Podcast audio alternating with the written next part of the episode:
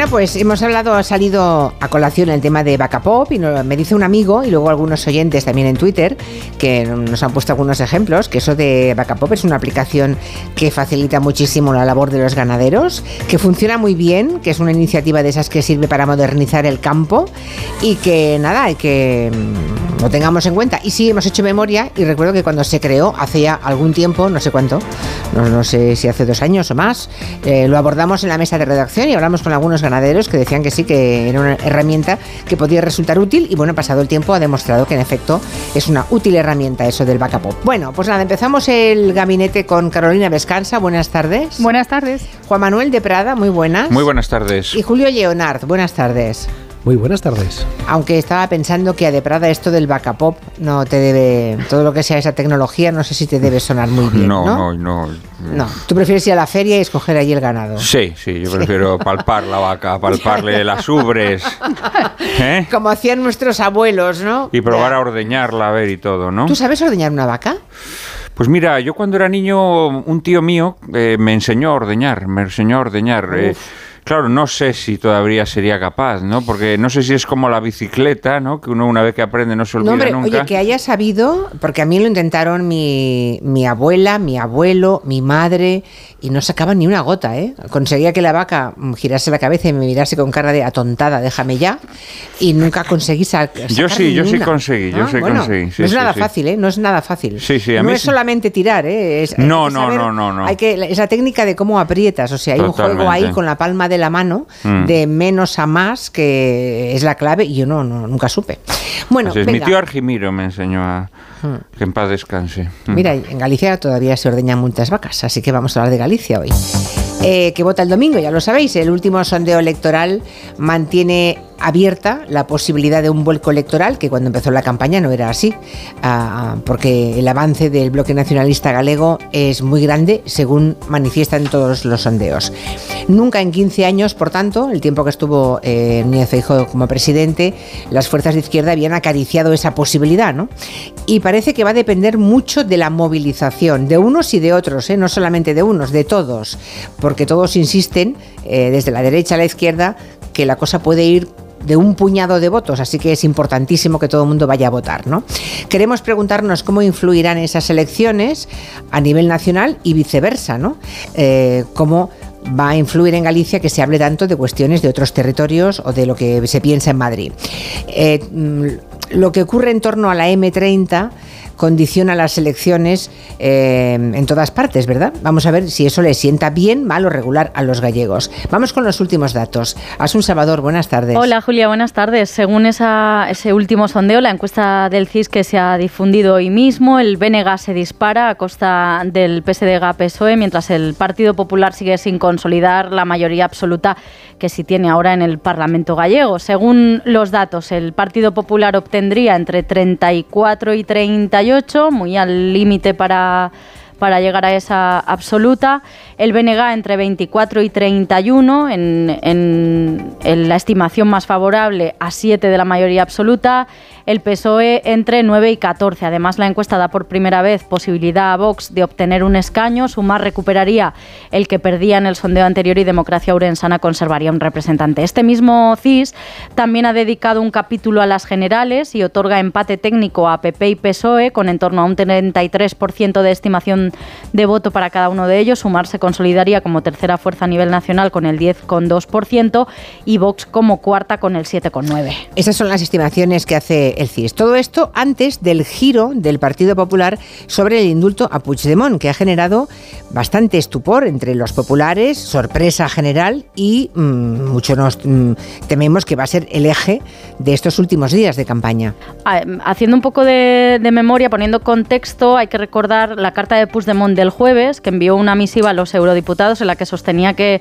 si hubiera permitido la investidura de Feijóo como presidente del gobierno, no le estarían investigando por un delito de terrorismo y se abriría la puerta a hacerlo por el de alta traición y finalizaba ese documento señalando que de eso hablarán cuando toque y que todo se sabrá. Fuentes del Partido Popular han dicho que no les preocupa esa carta, También han dicho este fin de semana que Feijó estaría abierto a conceder el, indulto a Puigdemont si rindiera cuentas a la justicia, cumpliese la condena, pidiese esa medida de gracia y renunciase al referéndum y a la independencia. Y han reconocido contactos en verano entre PP y Junts antes de constituirse la mesa del Congreso y que en esos contactos se estudió la ley de amnistía durante 24 horas y en ese tiempo constataron que no encajaba en la Constitución y por eso la rechazaron. Todo eso en fuentes.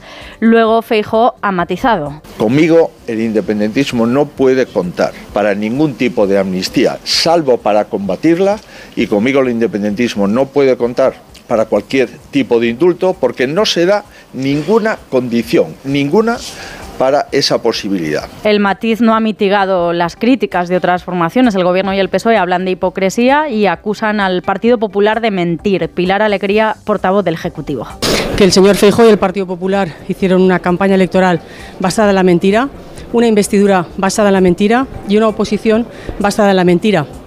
Y esta información es eh, muy grave porque, miren, en primer lugar, el Partido Popular y el señor Feijóo ha mentido a todos los españoles y especialmente a sus votantes y a sus simpatizantes. Y Vox lo califica de estafa, Santiago Abascal. A nosotros no nos pillan un solo segundo planteándonos una ley de amnistía y a nosotros no nos pillan poniendo condiciones para unos indultos absolutamente inaceptables.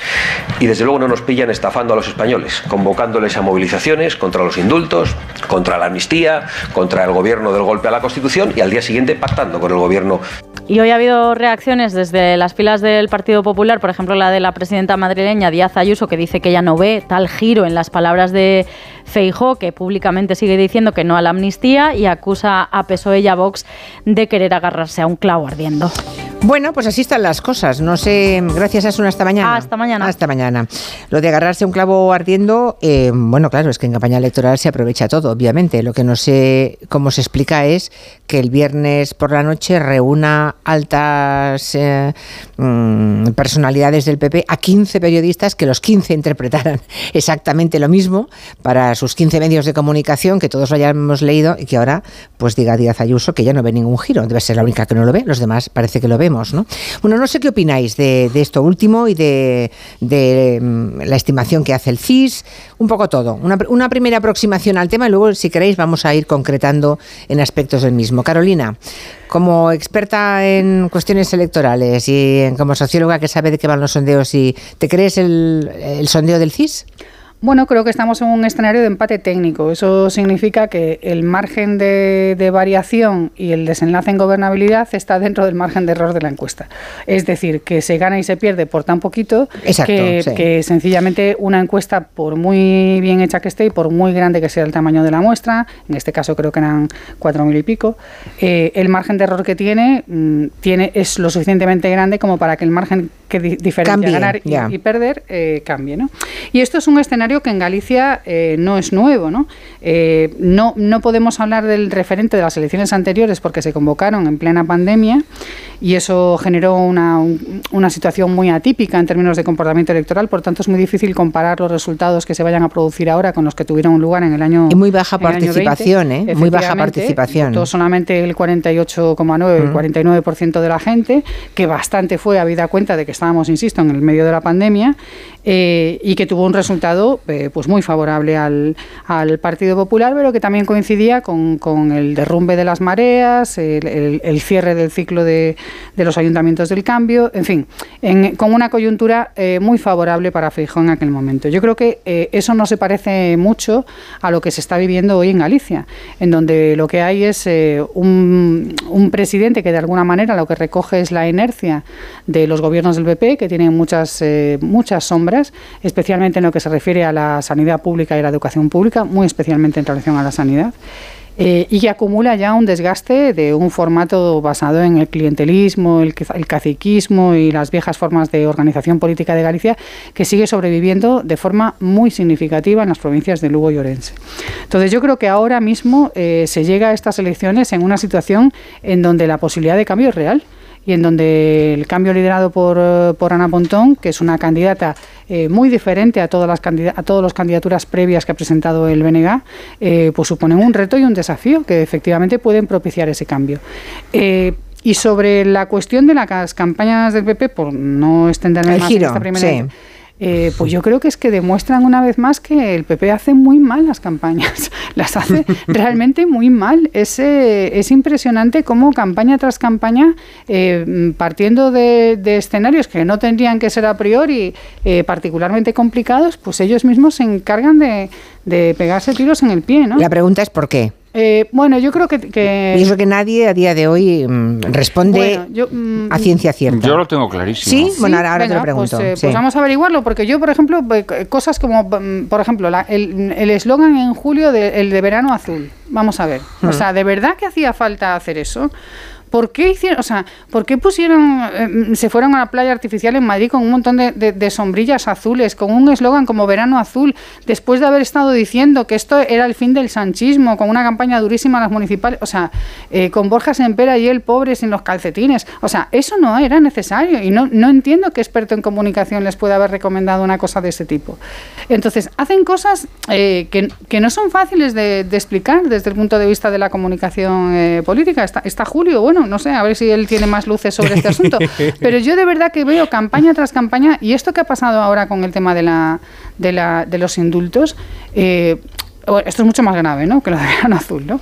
Pero desde el punto de vista de, la, de, la, táctica de campaña, de lo que es un diseño táctico, es igualmente incomprensible. Yo, yo no lo puedo entender. A ver, ah, bueno, salvo, que uno, salvo que uno mm, sienta la necesidad perentoria de decir algo ahora porque quizá mañana sea tarde. siempre. Claro, claro, no lo sé. Bueno, vamos, primera, primera sí. a, ver qué dice, a ver el que lo tiene claro. Eh, vamos a ver, eh, Juan Manuel. A ver, vamos a ver. por, qué crees que ha, pasado eso? Bueno, vamos a ver, yo creo que el, el Partido Popular siempre hace campañas eh, intentando que vote poca gente. Ya. ¿Por qué? Porque no cree en aquello que defiende.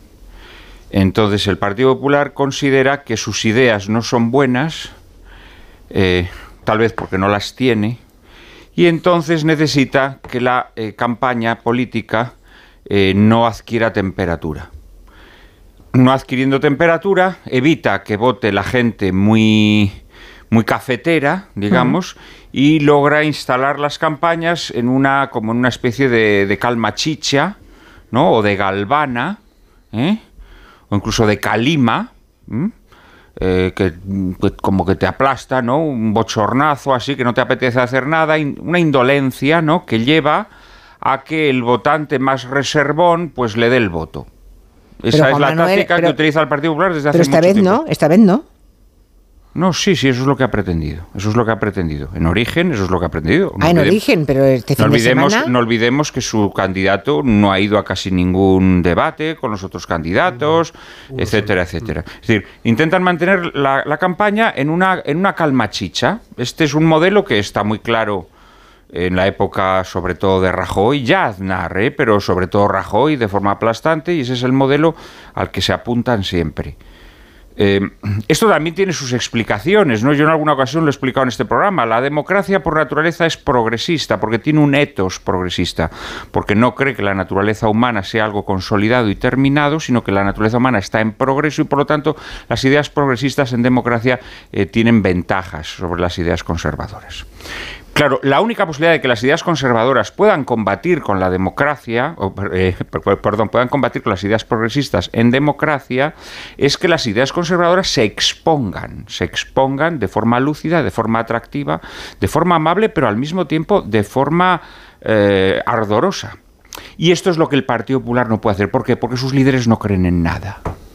¿Mm? Entonces, cuando tratan de ser moderados, son pálidos, son anémicos son inanes. Y cuando eh, tratan de ser ardorosos, son chirriantes, son energúmenos. ¿Mm? Esto se nota muy especialmente cuando intentan hacer las dos cosas. Por ejemplo, Pablo Casado a veces intentaba ser moderado y entonces parecía pues, pues un chisgarabís que no interesaba a nadie y cuando intentaba ser más ardoroso pues resultaba una persona crispada. La razón por qué es porque no hay fondo. Porque la clave es ser fortiter in re suaviter informa. Y el Partido Popular, desgraciadamente, no puede ser fortiter in re porque no defiende unos principios atractivos ni los sabe defender de manera eh, poderosa y atractiva. Entonces, por eso adopta este esquema. Lo otro, lo otro es, eh, ya lo ha hecho. Feijó ya ha hecho estas cagadas y además, curiosamente, relacionadas con Cataluña. Pero igual no es una cagada, igual es intencionado. Es decir, no, eso no, se le escapa. Hombre, han convocado a 15 periodistas, Juan Manuel. Sí, sí, pero bueno, pero, pero, luego mira cómo se retracta porque no sabe modular. Pero es por lo mismo, es por lo mismo, Julia. Es porque no tiene re, porque no puede ser fortiter in re y suaviter in forma, porque no tiene re, porque no tiene sustancia. Entonces, como no tiene sustancia, dice cosas que de repente pues escandalizan a sus votantes y entonces luego tiene que dar marcha atrás. Le ha ocurrido ya en varias ocasiones, no es la primera vez. Recordemos con lo de la nación y la nacionalidad y no sé qué leches, que fue a Cataluña el hombre.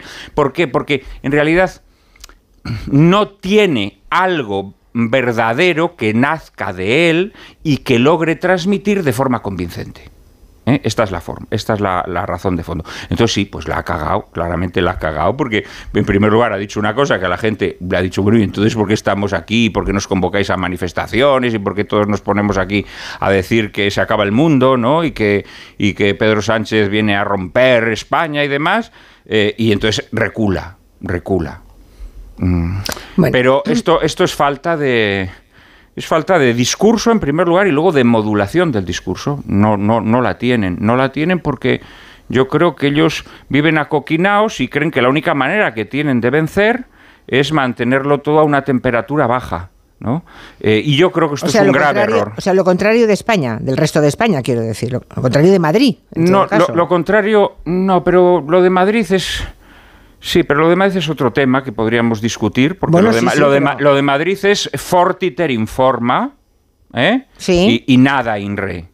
Porque en realidad la técnica madrileña pues es lanzar mensajes chirriantes mandar mensajes y creantes. Y como Madrid es el rompeolas de las Españas, Madrid es el rompeolas donde todas las crispaciones tienen cabida, pues entonces sí, el mensaje más chillón desde Madrid tiene ese éxito porque la gente está mucho más politizada, porque la gente está mucho más envenenada, mucho más endemoniada, porque está todo el puñetero día escuchando eh, a, los, a los predicadores radiofónicos o viendo las tertulias televisivas, entonces la gente está más crispada. Entonces eso funciona. Pero a la gente normal, a la gente que no está envenenada por la política, eh, a, la, que tienes que llegar es con ideas atractivas, sugestivas y que verdaderamente la interpelen. Y yo creo que esto mm. solamente lo puedes hacer cuando tienes convicciones profundas y eh, sabes hacerlas atractivas a, la gente que te puede votar, que puede ser gente muy diversa. Y esto yo creo que el Partido Popular tiene un problema para, hacerlo llegar a la gente.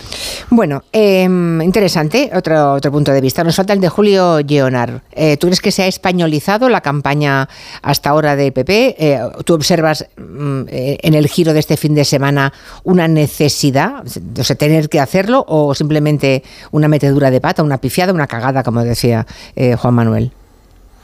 Yo es que creo que la campaña gallega, el único partido que la está intentando españolizar sin éxito en absoluto es el Partido Popular. Em, Ahí, tú que estás en Galicia, Em, eh, os recuerdo que en noviembre, cuando las manifestaciones en Ferraz contra la amnistía, cuando empezó todo aquello, mm. em, salieron varios titulares por aquí, en la opinión de Coruña, en el diario.es, la, la edición gallega. Eh, el único manifestante ante la sede del PSOE en A Coruña, aquí no hay nadie. Eh, colgó el, el vídeo de estar él ante la sede del PSOE solo es decir, eh, este tema a nivel eh, nacional aquí ha afectado poco. Si nos vamos al anterior CIS y a este, en la pregunta de eh, ¿usted qué le interesan más, las propuestas de la campaña en clave gallega o en clave nacional? la abundante mayoría responde en clave gallega. ¿Usted qué le interesa? ¿Que la campaña se centre en cuestiones gallegas o en cuestiones nacionales? En cuestiones gallegas. Es decir, todo se ha llevado por esta vía. El único que ha estado leyendo la actualidad con unas gafas mm, que no le están haciendo ningún tipo de favor, eh, está siendo el Partido Popular. El BNG lo está llevando a campaña gallega, el PSOE a campaña gallega, Democracia Orensana a campaña gallega, hasta Vox está llevándolo a campaña gallega hablando de que hay una imposición del, del, gallego. es decir, Claro, eh, aquí se está centrando todo en cuestiones que eh, nos afectan a la gente que vivimos en Galicia porque son unas elecciones autonómicas. Las preocupaciones principales, la sanidad, la educación, como decía antes Carolina, la amnistía en el puesto 15, el 16, quiere decir, señores, háblenme de las cosas que me afectan en el día a día. Y esta gente está eh, a la amnistía, a intentar comparar al BNG con Bildu y a decir que apoya a ETA, a decir que aquí el día siguiente va a haber eh, un referéndum de, independencia. No hay ningún tipo de sentido en el tipo de la campaña que están haciendo porque pasa lo que estaba diciendo antes Juan Manuel. Eh, intentan mm, soliviantar o, crispar, pero, pero de una manera que no terminan resultando creíbles porque la persona que tiene que hacer este tipo de crispaciones se disfrazó de Gandalf el Gris el otro día en el entroido. Quiero decir, eh, es una persona que no es dada a espavientos, que no es dada a tener eh, una manera de hablar que sea imponente, que sea avasalladora, que crispe, que altere. No, es una persona tranquila. Y a una persona tranquila, cuando le dices que tiene que hacer butats, pues no le sale. O como decía Juan Manuel, cuando le sale, le sale eh, histriónico y pasado de vueltas. Esto no ha pasado. Y entonces, mm, el otro día en el debate de la gallega, al que sí que fue, que es el único al que ha decidido ir, eh, pues era una persona mm, que estaba leyendo una lista de, la compra, de las cosas que se han hecho o no se han hecho, intentando hablar de gestión, cuando el resto de, gente que estaba en el debate estaba eh, apelando a la emoción. Y ante eso, pues eh, tienes un, un problema muy grande. Cuando los demás te apelan a algo como la emoción y tú lo único que estás haciendo es leer lo que has hecho y decir decir qué es lo que vas a hacer de manera monótona con el auditor, pues eh, tenemos un problema de comunicación muy grande. ¿El giro es un error o no es un error? Em, claro, es que yo estoy, eh, lo, que... lo, que, está interpretando una parte sustancial de los que se dedican a eso, a opinar en, público, es que mm, el todo se sabrá que, con el que acababa el último párrafo de Puigdemont a los europarlamentarios eh, implica que mm, quizá tiene en su poder algún tipo de información que no le vendría nada bien que se supiera al Partido Popular y que intentan hacer eso que se llama una voladura controlada, ¿no? Porque si no nadie se explica, que se reúna. Una cosa es que se le escape a alguien en una entrevista, que eso eh, les pasa a todos los líderes, de pronto meten la pata en algo hasta el fondo y les persigue el resto de su vida, ¿no? Estoy pensando, por ejemplo, eh, Pedro Sánchez en el tema de la fiscalía y quién la nombra. Mm. O sea, ¿no? Ese tipo de tonterías en una entrevista en caliente a todos los políticos les puede ocurrir. Pero reunir a 15 personas, a 15 periodistas, 15 de 15 medios diferentes, dar un mensaje que interpretan todos igual, que es que eh, durante 24 horas estuvo analizando la amnistía, que indulto con condiciones por, por, por, extremas que sean las condiciones, pero indulto sí con condiciones, ¿no? Eso no se, eso no se les ha escapado. Lo han dicho, ¿creéis que para, es una voladura controlada? Pues ¿Es una manera de, adelantarse a lo que pueda contar Puigdemont? Pues pero se dio embargada, además, quiero decir, estaba, estaba controlada, se dio embargada, eh, había un control, de, se pretendía que había un control de daños de, todo lo que había y, contrariamente a lo que ha dicho mucha gente, se dio también a medios como El Mundo, como que El Diario y tal, es decir, no es a los amiguitos, claro, no es a los amiguitos. A todos, a todos. A los medios de izquierdas, no, no, señores, no, esto, esto, esto es mucho más complicado y estos giros y estos requiebros, eh, a alguno le va a doler mucho la cadera y el cuello después de intentar eh, dar unos giros aquí. Repito, no creo que afecte eh, para nada a la campaña gallega, porque aquí las cosas están centradas en otra cosa. Yo creo que esto es a mayores por si acaso. Ya. El domingo no salieran los resultados que queremos, que su control de la oposición, que su liderazgo en el partido no se vea en entredicho y poder ir adelantando esto por si acaso alguien empieza a afilar cuchillos. Yo creo que va más la cosa por ahí. Sí, yo creo que, mm, andando en esto, yo creo que son dos temas distintos que están conectados, pero, pero no necesariamente relacionados de manera significativa. Eh, yo no creo que, lo que ha pasado eh, en relación a las al, nuevo posicionamiento del PP ante la amnistía, eh, que desde luego es una, es una, mm, es una filtración planificada y que sí que creo que responde a una estrategia de voladura controlada, creo que eso es muy relevante para la política española. Y creo que eso es muy relevante desde el punto de vista táctico en la disputa que el PP mantiene con Vox pero no creo que sea determinante en la campaña en Galicia. Mm. Creo, que, creo que en Galicia, eh, ahora mismo, efectivamente, con un Rueda que ha imitado un estilo de liderazgo basado en la, en la sosería, ¿no? en la falta de temperatura, en el aburrimiento, como forma de, aparentar respetabilidad, eh, pues efectivamente hay, un, hay una posibilidad de cambio real que tiene que ver con tendencias de fondo, que tiene que ver con... es, difícil explicar el nivel de deterioro de la sanidad pública en Galicia. es eh, complicado. Yo me he reunido con colectivos de, de, enfermeros y de enfermeras, con colectivos sanitarios, y ves el nivel de precariedad en el que están de contratos por días y por horas, con gente que lleva 20 años concatenando mm, contratos por días y por semanas y por horas, que no estás eh, sentándote con una persona de 26 años eh, que, lleva dos años trabajando, que no digo yo que por tener 26 años tenga que tragarse eso, pero cuando ves personas de 45, 50, 55 años que te están contando que llevan trabajando en el Sergas en esas condiciones desde hace décadas, dices, esto no puede ser. Y que además va a más, y que además afecta cada vez a más sectores, a la asistencia primaria. O sea, es un nivel de deterioro muy grande. Yo creo que lo que está, lo que, lo que está pasando ahora en Galicia es lo que tenía que haber pasado en el 2020 si las elecciones se hubiesen celebrado de forma ordinaria. Pero como no fue así, eh, ahora mismo están llegando esas tendencias de, cambio al proceso electoral, que además arranca muy mal porque Rueda demuestra bastante torpeza en la decisión de convocar las, eh, las elecciones con la crisis de los Pérez ya, ya sobre la mesa, porque esa crisis... Pero la decisión, todos sabemos que no fue suya, fue de Feijó, ¿no? Eh, bueno, igualmente torpe, quiero decir, porque la crisis de los Pérez ya estaba, estaba en Instagram, ya estábamos todos viendo los Pérez en Instagram cuando convocó las elecciones. Entonces, primera decisión mal tomada o mal, mal que haya dejado tomarla. Pero es que la campaña ha ido a peor. Y ahora mismo ya no, hay un escenario muy negativo, a mi juicio, que es que se reedite una nueva mayoría con un PP eh, eh, que ha gobernado Galicia como lo ha hecho, sino que encima existe la posibilidad de que el gobierno del PP acabe dependiendo de democracia lorenzana que eso ya sería, decir, eso ya sería el acabose, ¿no? Mm. Eso ya sería y podría eh, ocurrir, ¿eh? Si entra con un escaño, podría ser que, le faltase, Exacto, porque Vox, porque Vox lo descartas. Y entonces, vos lo descartas. Pero democracia pero, es, es, impredecible, como Claro, democracia no solamente es impredecible, sino que en las elecciones municipales no hubo ni una sola encuesta que fuese capaz de medir el peso real que finalmente tuvo. Mm. Y con mm. todo el sistema mediático en Galicia en contra de Jacome.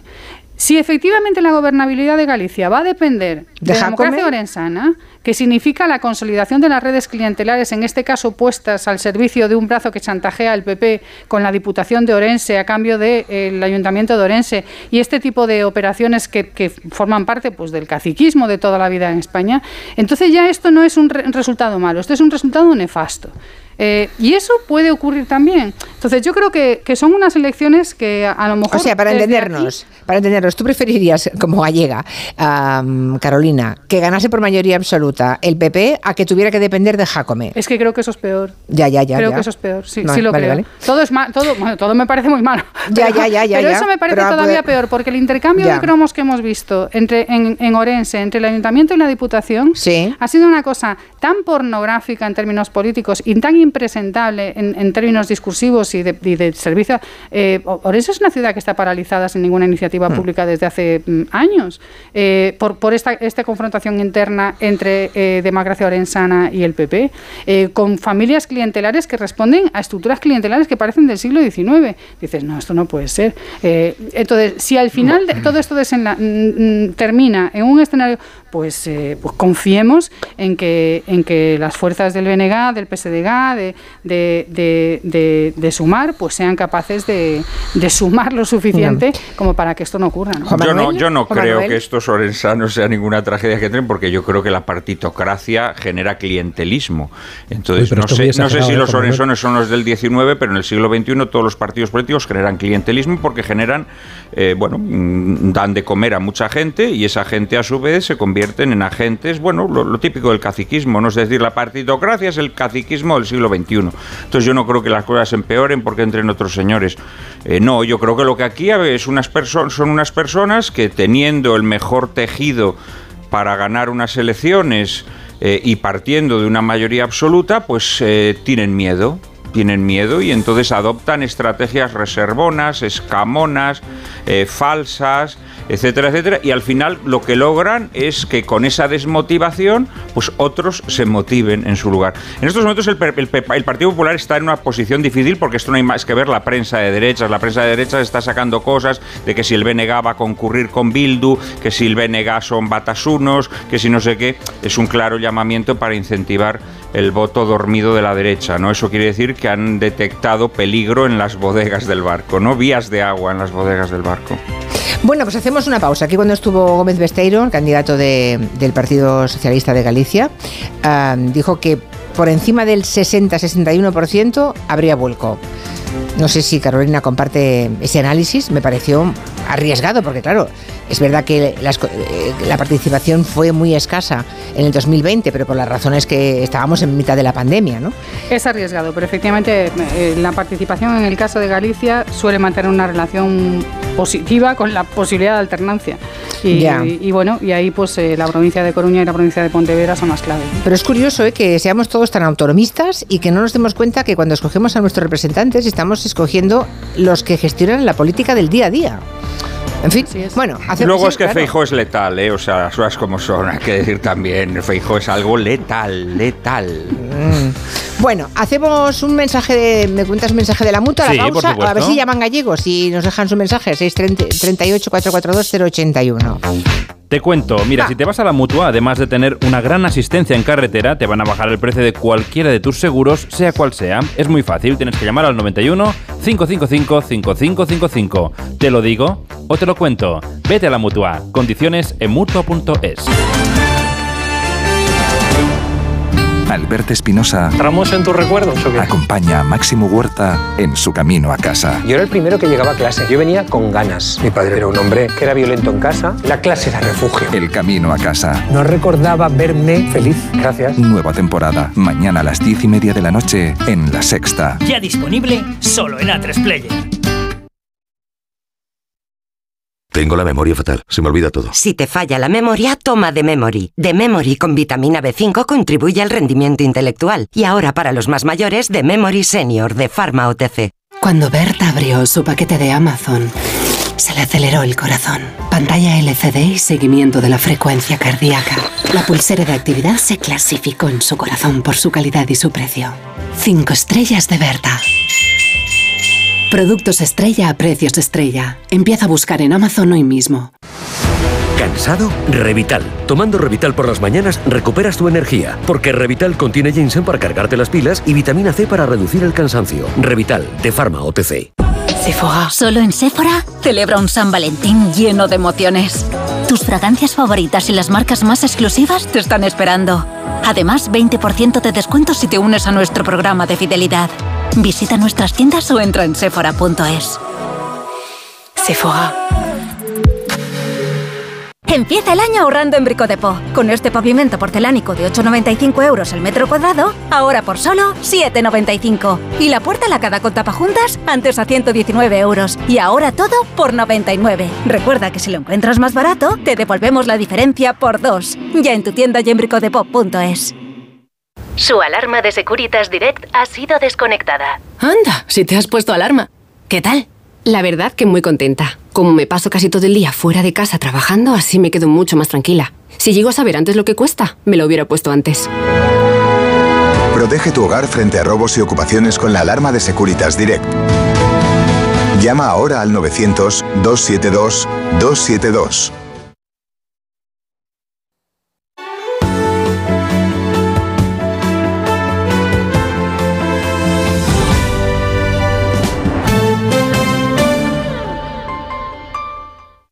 Descubre la belleza de las islas griegas o el norte de Europa con MSC Cruceros. Ocho días con todo incluido y vuelos desde Madrid. O visita el Mediterráneo con bus gratis si embarcas en Barcelona o Valencia a partir de 773 euros por persona. Reserva en msccruceros.es o en tu agencia de viajes. MSC Cruceros, un viaje hacia la belleza. Hola, soy Fernando Cayo, actor de televisión, cine y teatro. En mi profesión, el cabello y la imagen son muy importantes. Acudí al grupo Insparia porque quería hacerme un trasplante capilar en un sitio de confianza y estoy muy contento con los resultados. Confía en Insparia, los mayores expertos en salud capilar. Pide tu cita de valoración gratuita llamando al 900 696 o entra en insparia.es. En Alquiler Seguro sabemos que cada cliente es único. Por eso estamos orgullosos de ser la primera empresa del sector en recibir la certificación AENOR de compromiso con las personas mayores. Horario preferente, más de 50 oficinas a tu disposición, gestores especializados y mucho más para que la edad no sea un obstáculo en tu alquiler. Alquiler Seguro, la revolución del alquiler. Clínica Oliver y Alcázar. Especialistas en implantes para pacientes con muy poco hueso. Cirugía mínimamente invasiva con prótesis definitiva en un mes como máximo. Diagnóstico gratuito y financiación. Consulte su caso en el 91 564 6686 o a través de la página web oliverialcázar.com. Más de 30 años de experiencia. Si tiene joyas de firma o artículos de oro y plata, llame al 91 534 6706 o vaya a la Plaza San Juan de la Cruz 9. Si tiene joyas de firma o artículos de oro y plata, llame al 91 534 6706 o vaya a la Plaza San Juan de la Cruz 9. Le pagarán el mejor precio al momento. Y también bolsos de Vuitton, Chanel y Hermès. Celebra un San Valentín de altura en la terraza del Santo Domingo. Reserva tu mesa y disfruta de un menú especial del viernes 9 al domingo 18 de febrero, junto a la Gran Vía, en un espacio único con espectaculares vistas 360 grados. Os enamorará. Más información en la terraza del santodomingo.es. Llega a Madrid Peter el Musical by Theater Properties, la superproducción familiar más aclamada de la historia. Más de 20 artistas, vuelos, efectos especiales y la última tecnología teatral para recrear la magia de esta aventura inolvidable. Peter el Musical, a partir del 22 de febrero en el Teatro Alcázar de Madrid. Entradas a la venta y más información en peterelmusical.com. Cero Madrid 98.0 FM.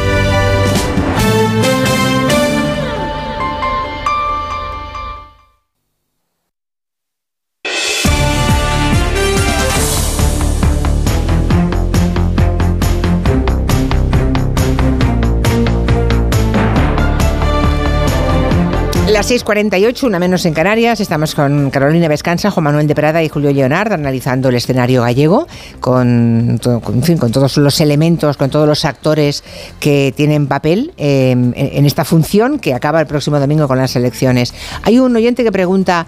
¿Hay un voto, puede haber un voto galleguista que puede traspasar, trasvasar del PP al bloque nacionalista galego? Claro, yo, eh, hay, hay, en efecto, ahí hay una, una pregunta que seguramente en Euskadi o en Cataluña no, no pueden, no consiguen entender, ¿no? Em, porque aquí eso es impensable.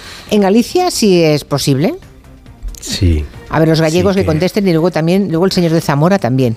Sí que hay, sí que hay una posibilidad de que pase. O de sí que Baracaldo, el- vamos. El, el- galleguismo es algo, algo más eh, que, el, que el hecho de pertenecer al BNG o, el- o al Partido Popular. Y de hecho hay gente en el Partido Popular que esta deriva sobre eh, de ponerse a hablar en castellano en mítines que han sido toda la vida en gallego.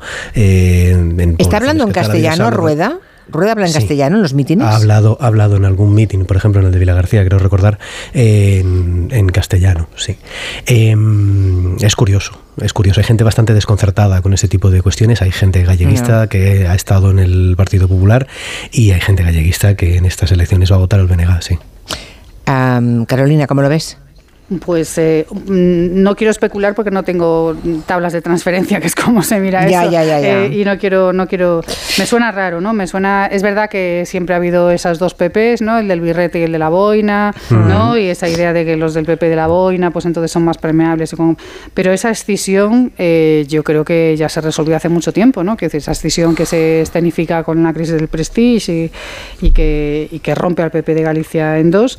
Eh, yo creo que es una escisión que ya está resuelta y en, el- en los con los conglomerados del poder, ¿no? del poder eh, eh, de las diputaciones, de los poderes municipales y, de- y del poder de la Junta, que es mucho y, y muy grande. ¿no? Entonces yo no creo que ese sea la línea del trasvase, yo creo que esto tiene más que ver con la cuestión generacional. Y ahí eh, juega en contra eh, la cuestión de la migración, quiero decir, la, pérdida continua de población en, Galicia, que hace que se haya seguido perdiendo población de forma muy significativa en los últimos cuatro años, que Lugo y Orense sean de las provincias más, despobladas de España. Y, ojo, no descartemos que el escrutinio final de los resultados no se acabe resolviendo la mayoría hacia un lado o hacia otro del voto en el exterior, que eso ya ha pasado y podría volver a ocurrir.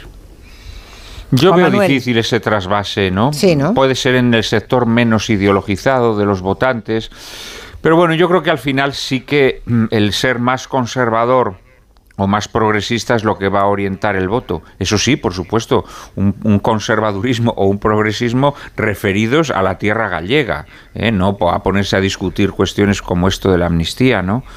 Eh, entonces, no, yo no creo demasiado en ese trasvase. Eh, no creo demasiado en ese trasvase. No sé si habéis No digo que no exista, ¿eh? Yo sé de gente de derechas que votó a Podemos en, el, en, los momentos más fulgurantes de Podemos. Es ¿eh? verdad, es verdad. eso, eso sí puede ocurrir, mm. pero bueno, digamos que no es lo normal, ¿no? parece a mí. No sé si habéis leído un artículo que hoy publica en La Vanguardia Iván Redondo, que había sido asesor que, de Pedro Sánchez, bueno, y, antes del Partido Popular, ¿eh? ¿Lo habéis leído hoy? No. No, yo no. Es que habla de que, em, de que se está imponiendo una frente, em, frente a un poder centralista, digamos, ¿no? Eh, él habla de la M30, un poder mucho más transversal y periférico. Transversal porque hay derecha e izquierda, en Euskadi es evidente, en Cataluña es evidente, hay derecha e izquierda. transversal y periférico y al mismo tiempo está el eje nacionalista no nacionalista, ¿no? Y bueno, no, no sé. No, yo sí, yo no estoy de acuerdo. Yo creo que la gente está, está harta que un señor de Peñafiel o de Úbeda o de Villa García, pues eh, al final tenga que orientar su voto según las consignas que se dan desde Ferraz o, desde Génova, ¿no? A mí esto me parece... Hay bastante cansancio. Claro, eso, eso genera, genera repulsión, ¿no? O sea que yo eso sí lo entiendo perfectísimamente. Por eso creo que todas estas estrategias que ha hecho el Partido Popular de intentar nacionalizar estas elecciones son un gravísimo error. Sobre todo porque los gallegos están viendo que Cataluña y Euskadi consiguen para los intereses de la población cosas que ellos no han conseguido, ¿no? Claro. Hay un, hay un clamor empresarios también a ese nivel. Es decir, ¿por qué Cataluña consigue tal? ¿Por qué el País Vasco? Y después, chico, haz números. Haz números si te das cuenta por qué. Bueno, pues nada, muy interesante. Nos quedan cinco días de campaña y luego contarlo todo. El lunes que viene, a estas horas, ya estaremos contando el resultado. A ver qué nos depara. Gracias a Carolina, a Juan Manuel y a Julio. Gracias. A ver si acaba bien, que acabe bien, que acabe bien. Gracias. Hasta mañana a las tres. Buenas tardes.